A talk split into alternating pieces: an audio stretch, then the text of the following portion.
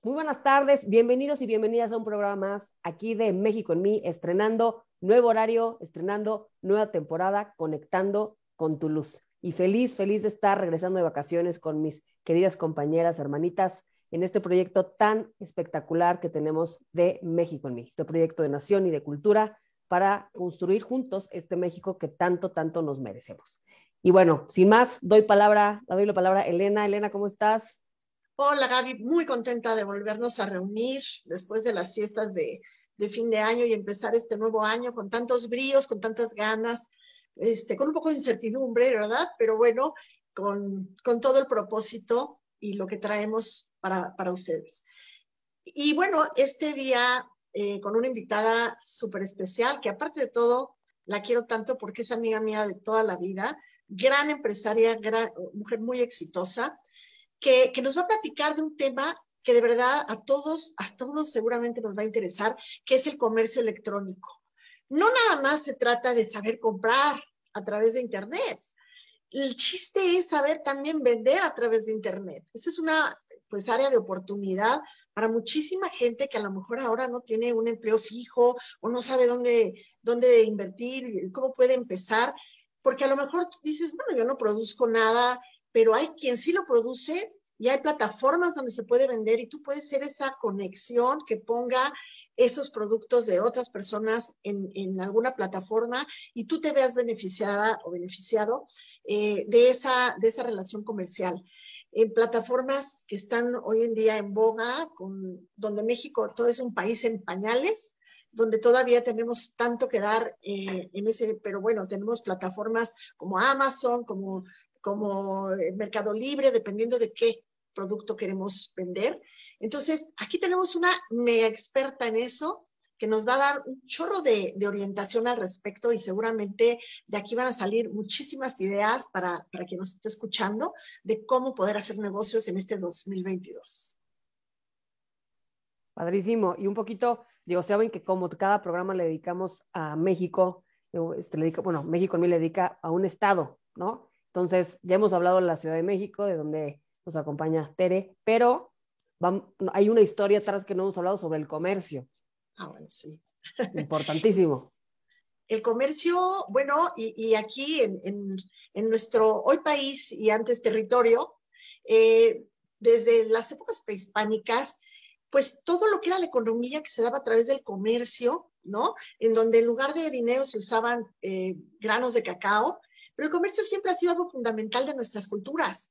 Y hoy en día, bueno, ha, ido cambiando el, el, cómo hacer ese, ese comercio, porque pasamos eh, pues de, de, lo que era eh, los ancestros a después lo que fue la colonia, a las tiendas de, de, de cambio en las haciendas, y de ahí a, a, todo lo que fue también el intercambio de productos con, con Europa y Europa hacia acá, pero bueno, de ahí pasamos a todo lo que fue eh, la revolución industrial, donde México recibió a tantos inmigrantes, a tantas personas, y fue ese boom de, desarrollo de empresas, eh, de desarrollo de comercio tan grande.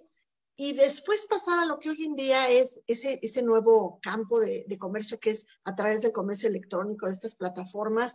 Entonces, eh, pues es, es un paso que hay que dar, definitivamente no hay, no hay marcha atrás, esto es el futuro, esto es el presente ya en muchos países.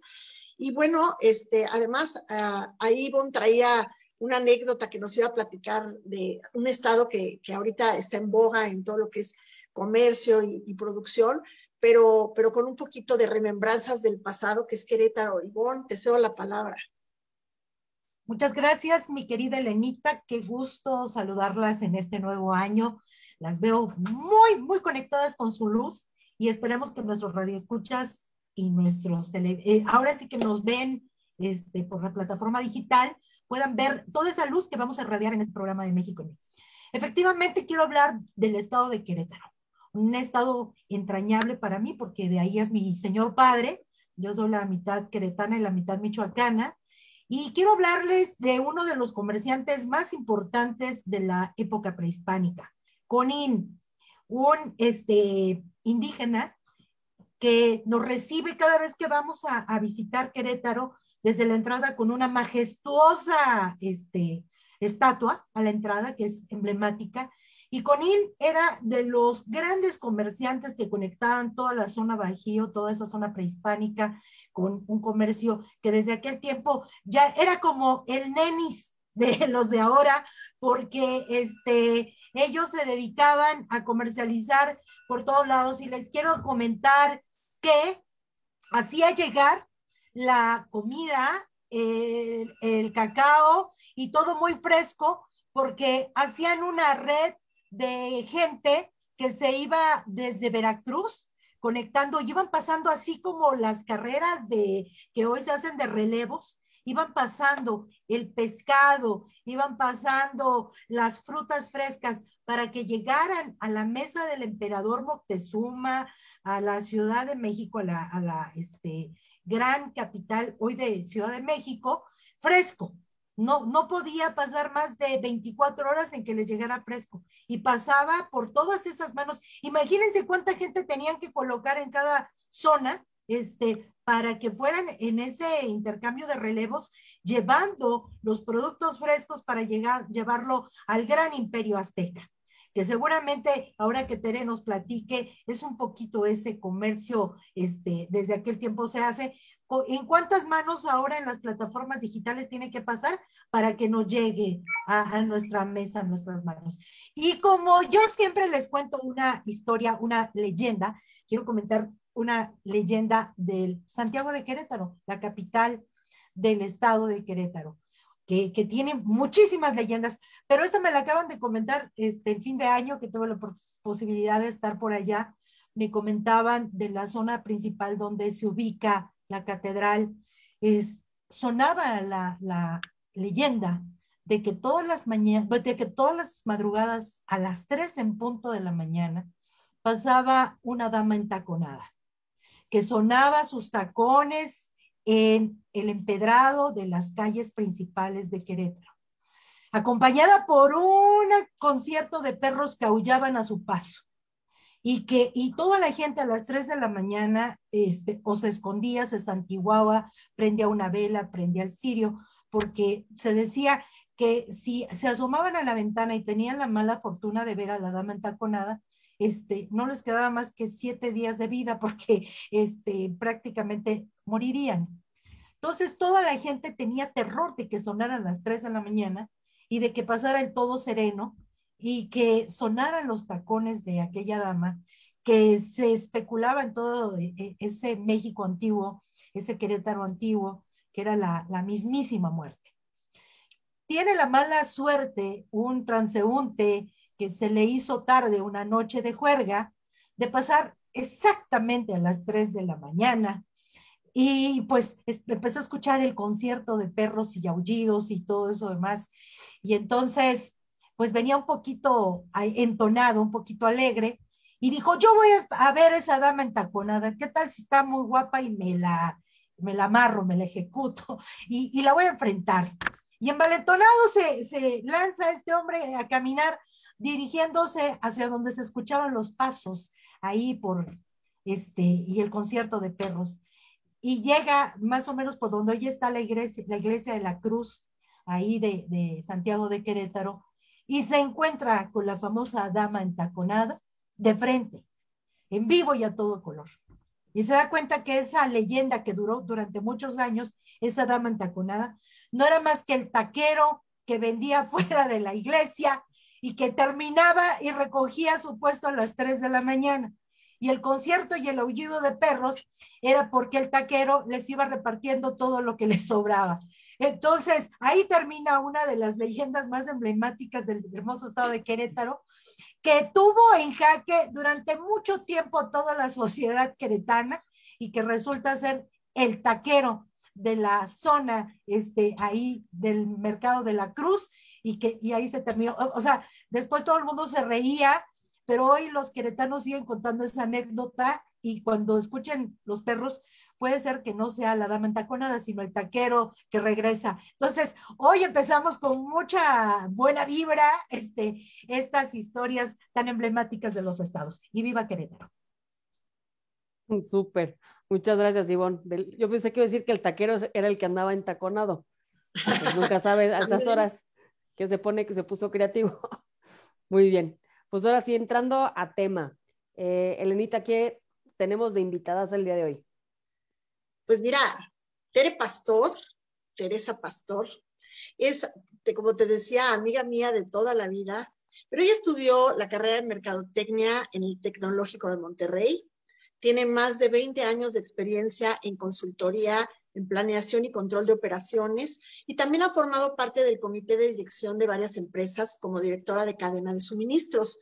O sea, ya con toda experiencia de ese tipo y en el buen desempeño de, de, todo esto, pues se le ocurrió incursionar como vendedora de productos en Amazon.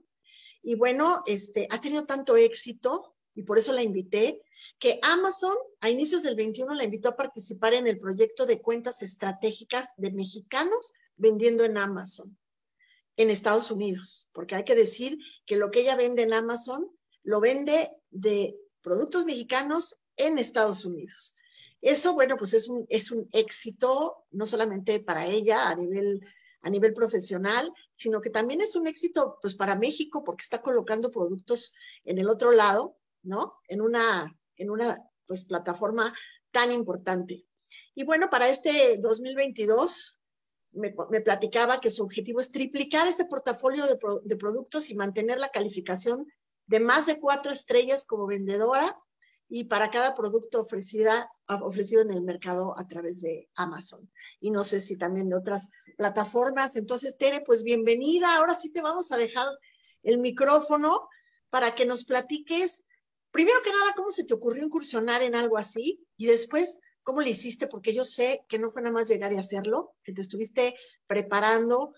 Y, pues cuéntanos cómo, cómo, cómo se debe preparar alguien para poder hacer lo que tú hiciste.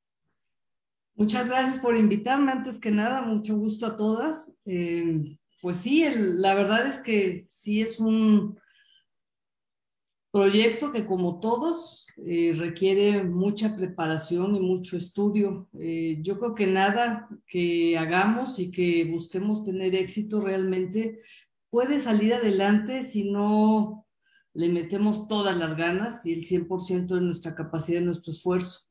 Esto era un giro totalmente diferente a lo que yo había hecho antes, aunque había una actividad de logística y de operaciones involucrada, que es a lo que me había yo dedicado siempre, pues sí también había una cuestión de dominar un proceso de exportación y de diseño y selección primero y después diseño de productos, que tiene que ver con eh, tratar de predecir qué es lo que al cliente le va a llamar la atención contra el resto de las opciones que va a tener disponibles, ¿no?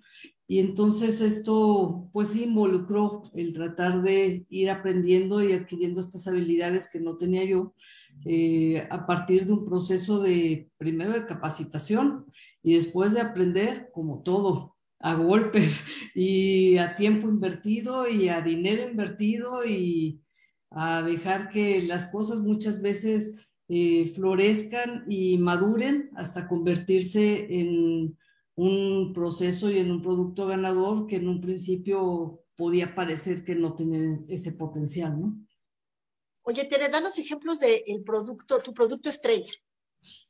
Mira, mi producto ahorita campeón es una piñata plegada eh, que se vende allá eh, pues prácticamente durante todo el año y que en un principio yo hubiera pensado que era principalmente para nuestros paisanos viviendo en Estados Unidos, porque la piñata sí es algo que se usa mucho por las familias americanas, eh, pero con unas formas muy diferentes. Háganse de cuenta que hacen, no sé, un perrito y le dan un poquito de profundidad para que quepa algo adentro y ya con eso tienen eh, una forma de cartón para que los niños le peguen, Pero la piñata estrella, la típica nuestra, es algo que no es el producto o la forma de piñata más común.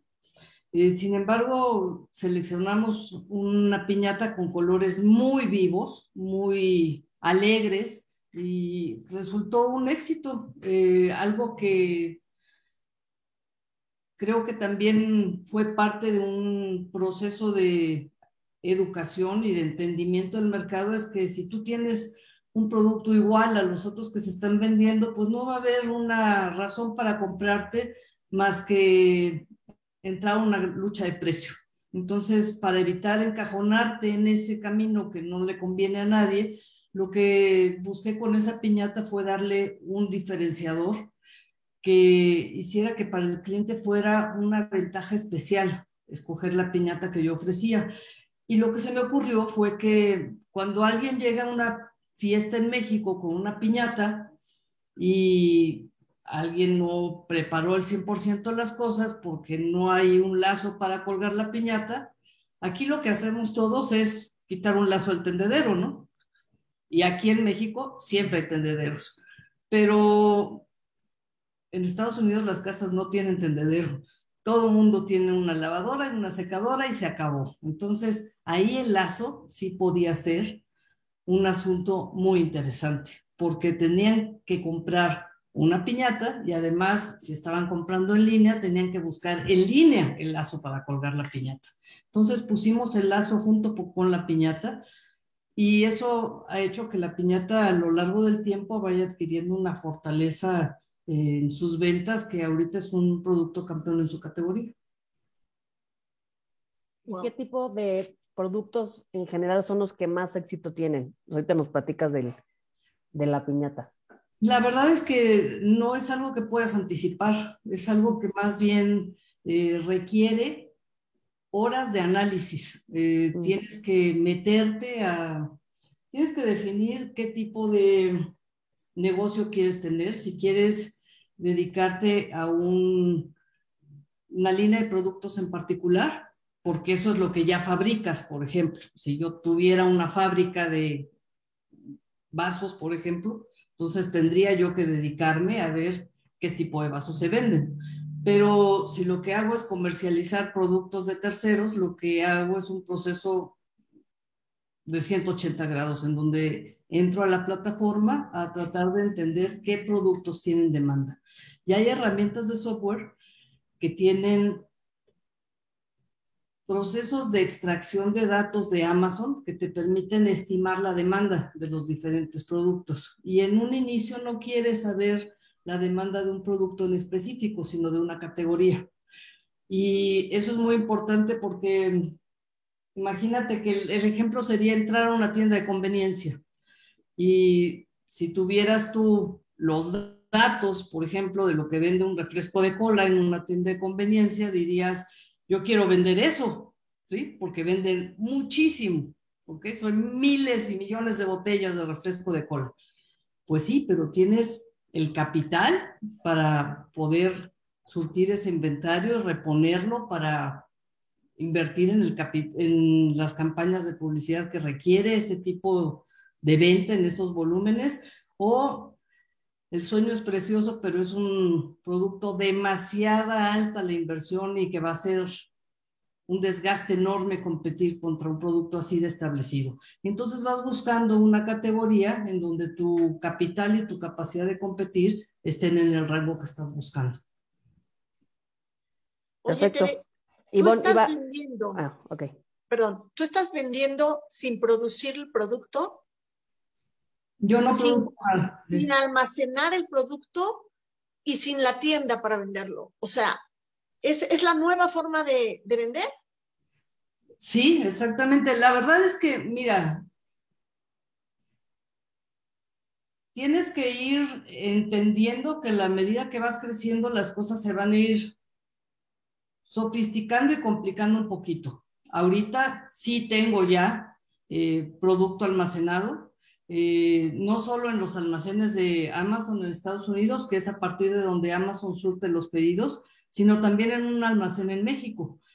Pero no es un almacén que yo opere al 100%, sino es un almacén en donde yo rento algunas posiciones e inclusive me hacen algunos procesos de armado, porque así como les mencioné ahorita el ejemplo del lazo con la piñata, tengo otros productos que también para ser diferenciados de su competencia directa requieren ser armados en una caja específica con mi marca propia que hace que sea diferente para el cliente el producto que yo vendo que los productos de otras empresas.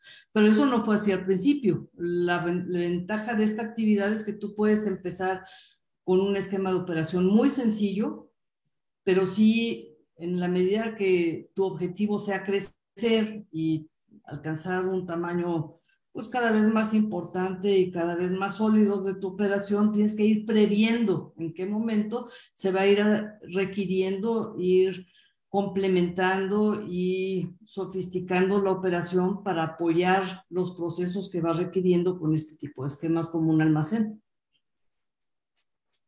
Sí, para no ir rebasando tu capacidad, ¿no? Para, es que en un principio parece que tener un almacén te complica, pero en el fondo son cosas que van resolviendo una flexibilidad que te va haciendo falta. Por ejemplo, yo empecé haciendo la inspección de mis productos aquí en el departamento donde vivo, hasta que llegó un momento en que todo mi departamento estaba lleno de cajas, porque ya no entraba un pedido y salía otro y era invivible estar aquí, ¿no? Entonces, en el momento en que sacas esos procesos de revisión de calidad y de armado a que se lleven a cabo en otro lado, el tiempo que yo dedicaba a eso, pues se dedica a otras cosas que son el valor agregado que yo quería eh, para enfocar mi, mi, tiempo y mi atención en ese momento. ¿no? Pero en un principio haces todo. Y es bonito también porque te permite ir creciendo en la medida en la que el negocio lo va requiriendo, vas modificando tu rol, vas modificando tu requerimiento de capital a invertir, eh, el tamaño del equipo de trabajo, etcétera. Mi Eres como... Tere... Ivonne, eh, sí. Perdón.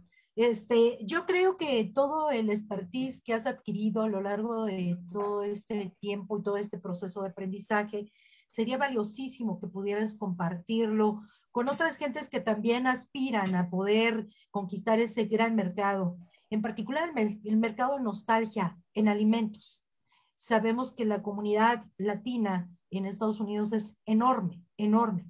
¿Hay alguna posibilidad de que tú pudieras armar seminarios, este, capacitaciones para todas aquellas este, empresarias y empresarios que aspiren a poder lograr y a lo mejor eh, eficientar o, no caminar el, el, largo trecho que tú ya has desarrollado, se los podemos hacer más fácil. ¿Hay alguna posibilidad de que pudiéramos armar este, eso contigo? México en mí es efectivamente una de las principales este, ideas de nosotras, es poder eh, potencializar todo lo que hacemos los mexicanos y más conquistar ese grandioso mercado de los Estados Unidos.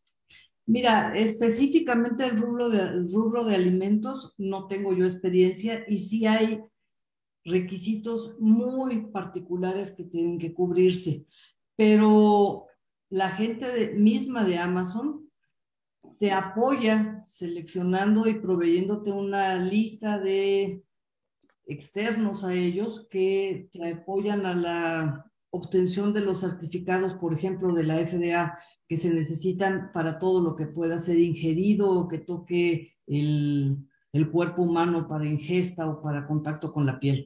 Entonces, este tipo de apoyos están dentro de la empresa y es cuestión de acercarse a Amazon, tanto para vender en México como para exportar, y ellos te identifican qué tipo de compañía tercera puede apoyarte para que esas soluciones sean manejadas desde un principio y anticipadas. Sí, a lo mejor sería más fácil empezar con productos que no tienen tantos requerimientos, ¿no? Sí, pero si te dedicas a eso, eso es lo que tienes. O sea, claro, si eres productor, pues sí, sí. Es, esa es la diferencia. Cuando tú ya produces algo, eso es lo que hay. Y entonces hay nada más una cuestión de verificar si el tamaño del mercado es interesante, que generalmente con Amazon eso no es problema. Con Amazon el problema que te puedes encontrar es que sea tan grande y sea tanta la competencia que no tengas el tamaño para entrar a esos guamazos, ¿no? Pero si no es así, pues entonces entraría a competir, ¿no? La, la, pregunta era, era más bien dirigida a si tú estarías dispuesta a compartir esa experiencia. Tú ya lo pudiste lograr. Es una experiencia inspiradora para poderle decir a otras gentes eh, como tú en México, que sí se puede y a lo mejor darnos eh, una pequeña charla motivacional para decirle sí se puede. Y, ya las cuestiones técnicas o logísticas, como tú bien lo mencionas, sí lo podemos ver con la propia empresa. Pero el ver que hay una mexicana como tú que lo está haciendo, para mucha gente que piensa que es imposible, eh, más que nada quisiéramos ese mensaje de que sí es posible, ¿no? De que sí se puede lograr. Iba más que nada dirigida, más que una pregunta, era una sugerencia y una invitación para que lo podamos hacer. Claro que sí, y mira, la otra cosa es que creo que después de ya tener varios años en esto, como cualquier empresa, cualquier actividad empresarial, te das cuenta de que al principio resuelves el problema, pero a lo mejor no de la manera ideal. Y no pasa nada, todos los negocios son así. O sea, el que un negocio sea exitoso y se mantenga exitoso o vaya siendo cada vez más exitoso implica que todo el tiempo estés cuestionando cómo haces las cosas y si se pueden hacer a un costo más bajo, en un tiempo más rápido, eh, con un proceso más confiable. Si te mantienes cuestionando eso, no tiene que ser perfecto la primera vez, tiene que ser suficientemente bueno para cruzar el río cruzar la frontera, que te den entrada en el almacén de Amazon y que puedas estar visible para un cliente que cuando teclee y busca un producto como el tuyo, tú sos una opción interesante. Exacto. Mm, quería yo, bueno, felicitarte que realmente eres una empresaria, un ejemplo para muchas mujeres y hablando un poco, entiendo que tienes esta parte de marketing, pero hablando un poco ya más de la estructura fiscal, corporativa, ¿cómo es que logras realmente obtener ingresos tú directamente? Tú emites facturas, porque toda esta parte del comercio electrónico eh, apenas está empezando a ser regulada en nuestro país. Just apenas el año pasado, por primera vez en la Unión Europea, por primera vez empezó a cobrar el IVA en temas de comercio electrónico, cuestión que todavía en, en México no se, ha, no se ha logrado regular del todo en estas plataformas electrónicas como Amazon y, otras. Pero ¿cómo funciona para ti? O sea, ¿cómo, ¿cómo obtienes esos ingresos? ¿Cómo se paga el IVA en las transacciones de compraventas? Entiendo que son productos físicos, pero también eh, se puede comerciar con servicios, también se puede comerciar con servicios. Entonces, platícanos esa parte. Bueno, mira, realmente imagínate que soy una operación que tiene dos patas, una puesta en cada país. Entonces, una parte de operación está en México, en donde se hace todo el proceso de acopio y de compra. Entonces, todas mis facturas de adquisición y de gastos de operación están en México, pero todo mi proceso de venta está en Estados Unidos. Eso quiere decir que facturas de cliente yo no tengo. ¿Sí? Este, porque además hay, hay un esquema que al principio cuesta un poquito entender, pero Amazon vende los productos que yo pongo en sus almacenes sin habérmelos comprado. Amazon es un consignatario nada más.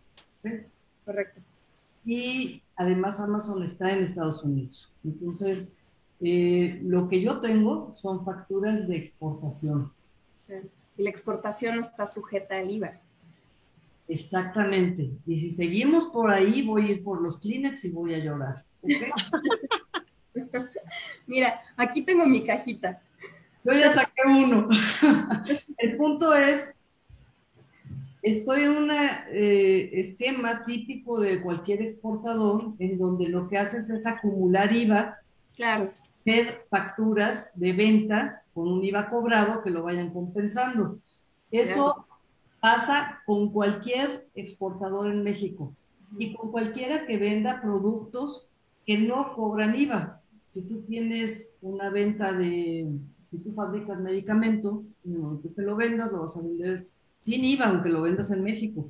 Y también todo lo que adquiriste van a ser con facturas con IVA y también vas a estar acumulando. Quedándote con el IVA. ¿Qué pasa en tu negocio con ese IVA que te quedas? Exacto. Ahora, supuestamente el SAT está muy consciente de esto y siendo estratégico para México la actividad de exportación, lo que han hecho es planchar un poco el proceso de recuperación de IVA para los que nos dedicamos a la exportación. Esa es la teoría. La práctica es que tienes que meter un montón de documentos de todo lo que haces, literal, desde el acta de nacimiento de tu abuelita, perfectamente documentado qué hiciste, por qué lo hiciste, de dónde salió el dinero, eh, cada salida de producto del país, cómo fue documentada, etcétera. Y a partir de ahí entras en un proceso con el SAT de revisión en donde quien te revisa es un robot. Entonces, pues cada vez que mandas documentos te persinas y esperas que todo haya salido bien, ¿no? Pero sí es en teoría es dinero recuperable, pero siempre estás con los dedos cruzados al respecto. Claro, tú puedes solicitar tu devolución del IVA con tus pedimentos de exportación, pero no sabes si realmente el SAT te los va a validar.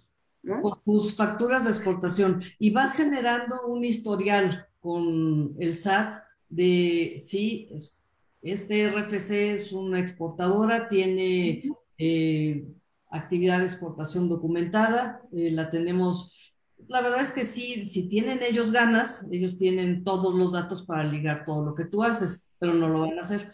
Lo que esperan es que tus papeles de trabajo o los de tu contadora entreguen todas las ligas que expliquen todo lo que estás haciendo y de dónde viene el IVA a favor que estás reclamando. Oye, Tere, yo te quería hacer una pregunta y va un poco relacionada con lo que estaba diciendo Ivonne. Ivonne, eh, pues ya la tendrás que conocer más a fondo, pero bueno, es una líder social impresionante que ha ayudado a empoderar económicamente más de, bueno, 34 mil o 37 mil proyectos productivos. Tiene una red de 700 mil mujeres y, a casi todas ellas de campo. Entonces, eh, esos proyectos productivos, hemos presentado varios en este programa, de hecho, es gente que, ha salido adelante produciendo, ¿no? Produciendo cosas. Y a lo mejor a través de alguien como tú, que ya tiene todo este know-how, pudieras tú considerar interesantes algunos de esos productos para ser tú la que lo comercializara, tal vez. Pudiera ser, eh, generalmente lo que hago es al revés, primero un análisis de demanda y luego busco el proveedor. Eh, y una vez que selecciono el producto y busco al proveedor, busco que el proveedor sea una combinación en donde me dé la estructura de costos que busco para tener una posibilidad de una opción rentable, pero además busco una posibilidad de una relación a largo plazo con alguien confiable, en quien, con quien se pueden hacer tratos principalmente de verse a los ojos, darse un apretor de manos y confiar en lo que estamos eh, acordando y en la manera en la que las dos partes estamos haciendo nuestros negocios depender el uno del otro. Entonces, aquí lo que me estás diciendo es que iríamos hacia la segunda parte, hacia el conocimiento con el proveedor. Puede ser, pero no necesariamente es una opción que tomaríamos. Primero tendríamos que ver eh, si la demanda existe, si es suficiente y si es eh, el costo del producto que está fabricándose interesante. Entonces hacerlo un poco al revés. Hacerlo un poquito al revés. Sí, primero el producto y más o menos el costeo y entonces hago yo una, una investigación preliminar para ver si tiene posibilidades como potencial en cuanto a volumen y unidades a vender estimadas y el margen estimado también de comercialización. Yo quiero comentarte el caso de un grupo de mujeres en, en Sinaloa que hacen piñatas como la que tú dices. La, la dirige una mujer que después de que tuvo su primer bebé, le pusieron una inyección epidural que la dejó postrada en una silla de ruedas. Esa mujer trabaja en una comunidad muy cercana a los Mochis, Sinaloa, y hacen unas piñatas increíbles. Y si tú ya tienes un mercado perfectamente definido, que sabes que sí hay demanda, me gustaría que las conocieras, que conocieras el catálogo de piñatas. Estarías apoyando a toda una comunidad porque ahora toda la comunidad se dedica a hacer piñatas. Y esas piñatas, como tú dices, varias ya este, se han mandado a Japón, a China, a través de la Secretaría de Economía del Estado. Pero como tú sabes, cada vez que cambia un gobierno, las deja abandonadas. Está interesante conocer el tema de ellas, porque te digo, ya toda la comunidad, que es una comunidad no tan grande, se dedica a hacer las piñatas, porque la mayoría de ellas tienen familiares en Estados Unidos y las mandan a través de, ese, de esa red de comercialización familiar. Vaya, pero sí me gustaría que conocieras el caso. Es un caso que inclusive fue documentado por la Secretaría de Economía Nacional en, en la pasada administración y de verdad son inspiradoras, y más porque esta mujer, después de que se le termina la vida siendo muy jovencita, ella tuvo este accidente, esta negligencia médica cuando tuvo su primer embarazo a los 23 años. Y en vez de rendirse, trata de, sacar de esa experiencia tan terrible en su vida una gran experiencia que no nada más cobija a su propia vida, sino la de muchas mujeres en la comunidad. Me gustaría después este, mandarte el catálogo de ellas con mucho gusto lo recibo y lo veo. Te comento nada más, eh, una de las relaciones con las que estoy trabajando, que hago un esfuerzo enorme para que sea una relación muy sólida y muy a largo plazo, es la relación que tengo con mi proveedora de piñatas. Y es una empresaria exitosísima que está también en un poblado pequeño en el estado de Puebla y que tiene un número enorme de artesanos trabajando. Entonces, eh, con mucho gusto veo el catálogo, pero mi relación con mi proveedor actual se basa en que yo no busco otros proveedores de piñata y ella no vende mi piñata con nadie más. Eh, y estamos ahorita, precisamente este fin de semana, estuve comiendo con ella para festejar lo que hicimos el año pasado y para hacer nuestros planes para este año. Y ella se llevó dos productos para desarrollar para el próximo año, en donde con ojos cerrados se los entrego porque yo sé que va a ser un desarrollo solo para mí y ella sabe que cualquier interacción que tenga yo con ella y con su equipo es solo con ella. Entonces, ese tipo de cosas, inclusive fíjate que en un principio, cuando yo empecé con este, este negocio, lo hice como lo hace todo el mundo. Todo el mundo, me refiero literal a la gente en Europa, en Medio Oriente, en África del Norte, en Australia, en todo el mundo. Todo el mundo lo que hace es analizar demanda, identificar productos y luego seleccionar proveedores chinos. Entonces, así se hace. Y así se hace porque el proveedor chino, partes de que va a tener la variedad, va a tener ya la posibilidad y la oferta de producto que vas a estar buscando, que puede ser la adecuación menor para particularizarte en algo, el producto a, a tu versión específica, pero el costo del producto, inclusive considerando el traslado de miles de kilómetros hacia Estados Unidos, va a ser tan bajo el costo del producto que te va a dar el mejor margen de utilidad. Y lo primero que yo hice fue comprar un producto chino. Pero ese producto nunca, nunca iba a permitir esta relación de persona a persona que es posible cuando lo haces comprando un producto mexicano.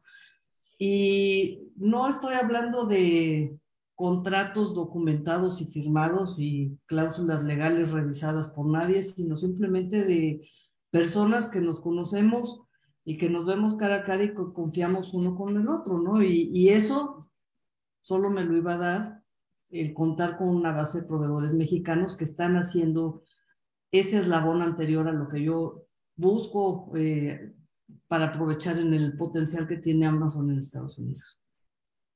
Oye, interesante, no, todo, no todo lo que uno produce tiene la capacidad para eh, el mercado de Amazon. Yo una vez te, te, pregunté, por ejemplo, de ciertos productos que son como más específicos, como más de poquita cantidad. Para eso hay otros mercados, mercados electrónicos, por ejemplo, un mercado libre o, u otros, ¿no?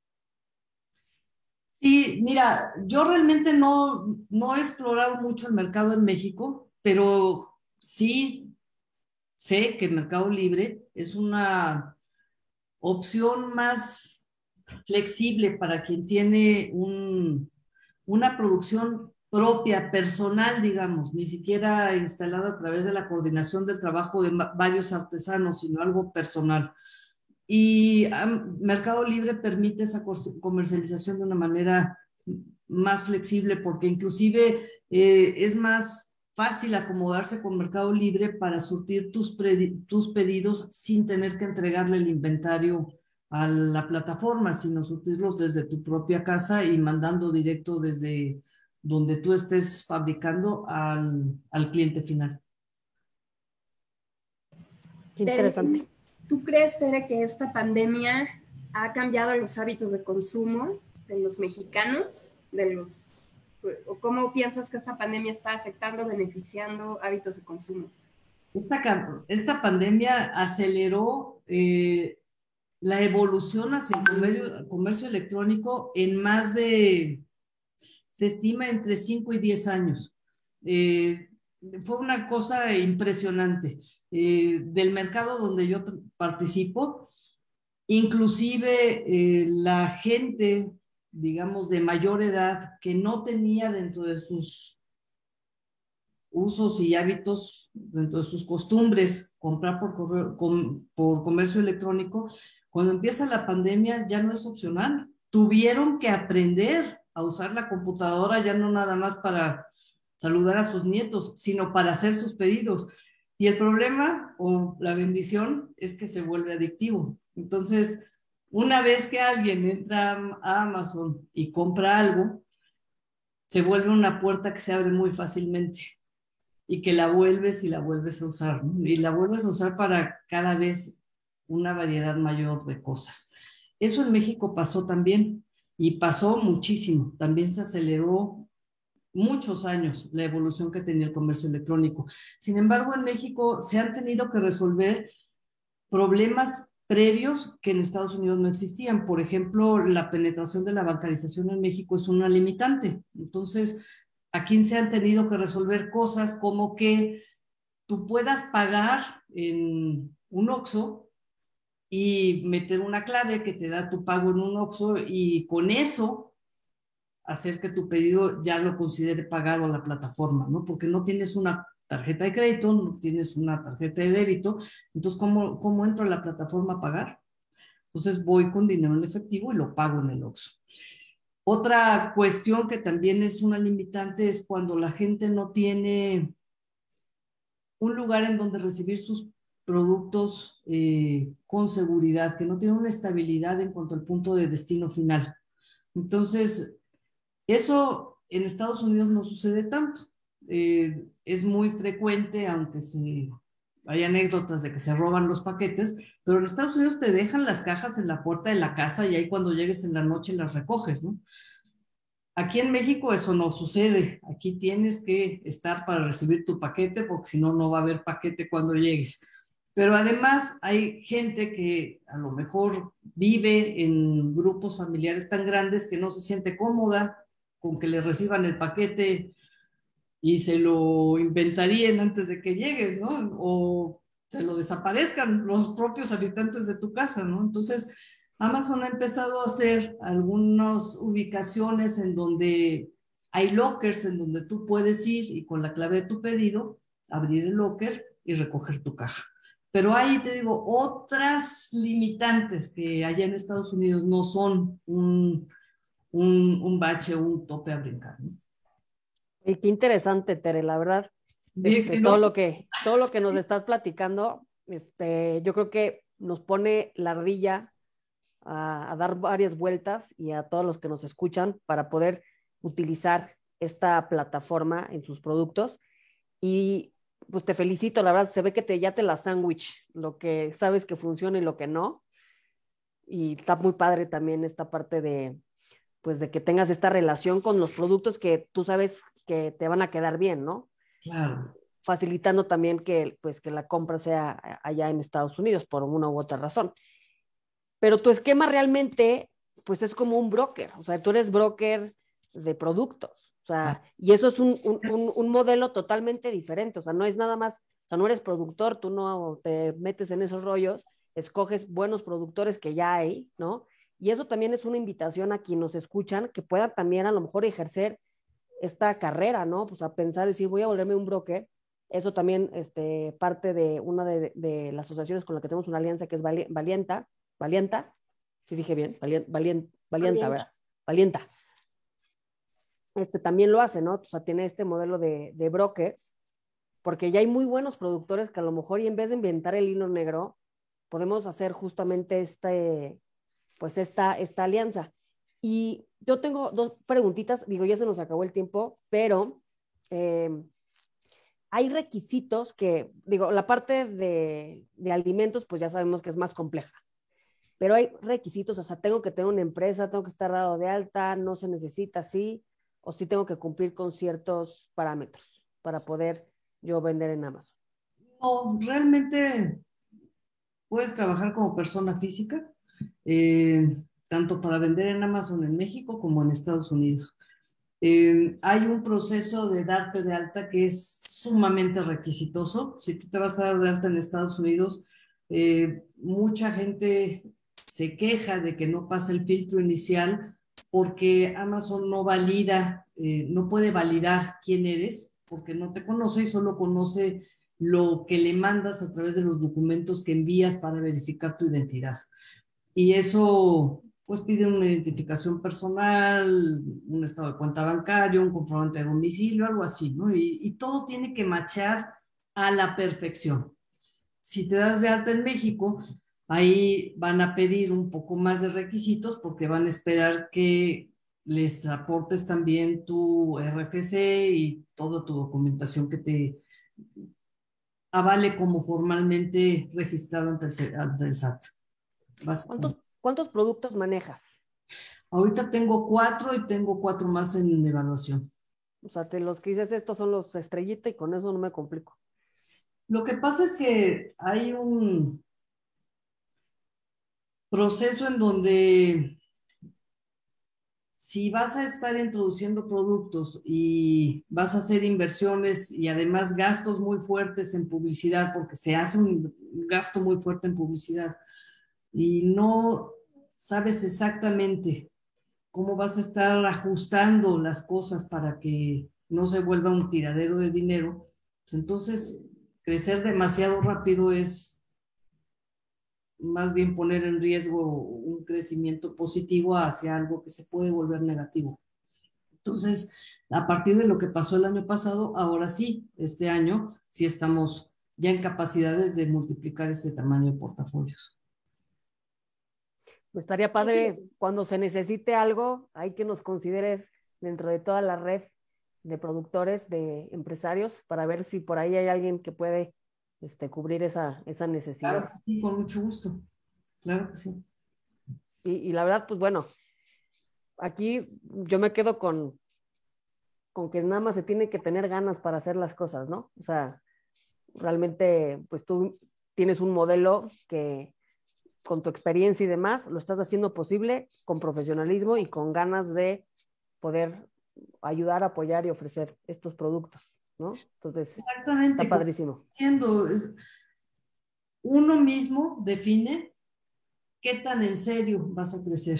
Eh, el concepto de las nenis, por ejemplo, eh, a mí me da mucho gusto que haya sido una fuente de ingresos para tantas mujeres que tuvieron que dejar sus trabajos en oficinas, por ejemplo, y regresar a sus casas, a lo mejor hasta cuidar a sus niños que ya no tenían posibilidad de salir a las, a las escuelas y este eh, trabajo ofrece una flexibilidad que antes no era fácil encontrar en opciones de trabajo y de fuente de ingresos.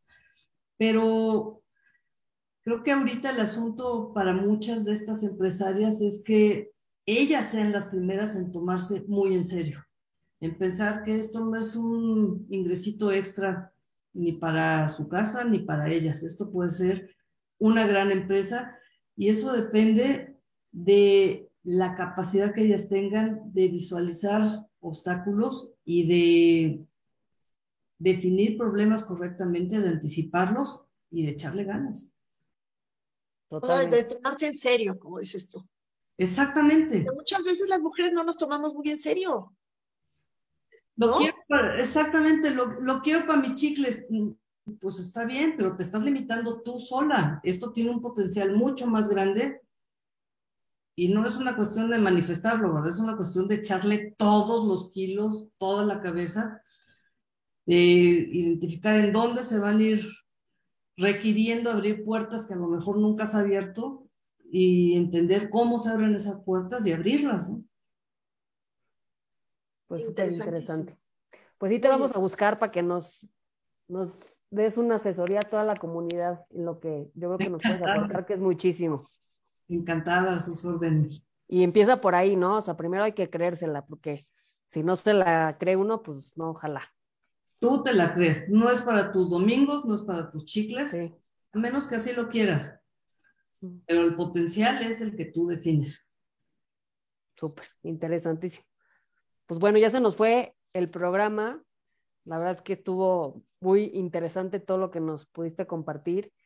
No sé si tengan algún otro comentario, algo que quieran cerrar con nuestro, a nuestro auditorio. Pues, pues nada más darle las gracias a, a Tere por haberse atrevido y por ser un referente y una inspiración para otros que a veces tienen miedo. Y bueno, en el tema de las chicas de las piñatas, chicas, yo lo intenté. yo siempre estoy intentando que mis niñas vendan. Entonces, pero tienes toda la razón, hay que ser fieles a quien de alguna manera si encontramos la fidelidad, porque es uno de los temas que quiero comentarles rapidísimamente, Gaby, este, que hay ocasiones que el productor es infiel. Si encuentra a alguien que le paga un poquito más, deja colgado a, quien ya hizo una inversión. Y tienes toda la razón. La fidelidad en ambas partes es, es vital. Y gracias. Sigamos conectando con esa luz de Tere y con la de todos. Fue un gran programa. Por eso digo que ya se la sándwich, ya sabe lo que le funciona, ya ni le mueva. Así es. Y Tere, yo te agradezco que, que hayas compartido todo esto con, con, nuestro auditorio y con nosotros. Y definitivamente, pues sí te vamos a tocar más adelante para que, para que todo esto pues dé, dé más luz todavía a, a, más personas, porque eres un ejemplo, para mí eres un ejemplo. Y de verdad, este, te conozco, conozco lo que has hecho, el mérito tan grande que tienes y pues todo el cariño que te tengo, Tere, aparte de esa admiración. Entonces, pues gracias. Muchas gracias a ustedes por la oportunidad de platicar y de conocerlas y obviamente disponible para lo que necesiten. Así es. Muchas gracias, Tere. Yo me quedo también con, con el hecho de que no nada más te quedaste en la primera línea de voy a vender mis productos, sino fuiste más allá, te formalizaste, facturas, estás dada de alto, o sea, todo ese paso que muchas veces las mujeres o los pequeños empresarios no dan, tú lo pudiste dar y eso te está llevando a poder este, exportar y tener amplitud en tu negocio. Así que felicidades, más allá de, de lo que, de, tu pequeña comunidad, ¿no? Es pensar más allá. Formalizarse es muy importante para poder crecer un negocio. Y no tú eres tu mismo tope. Tienes que juntar como los grandes para ser como los grandes y para allá vamos. Así es. Muchas gracias. Pues bueno, ya para terminar, pues agradecerte tu tiempo, agradecerle a todo nuestro público, a mis compañeras por este, este programa y pues invitarlos, ¿no? Invitarlas a expandir su contenedor mental, que realmente no hay contenedor, el contenedor somos nosotros. Muchísimas gracias, gracias a todos, nos vemos el siguiente programa aquí en México en por Radio 13 Digital. Bye.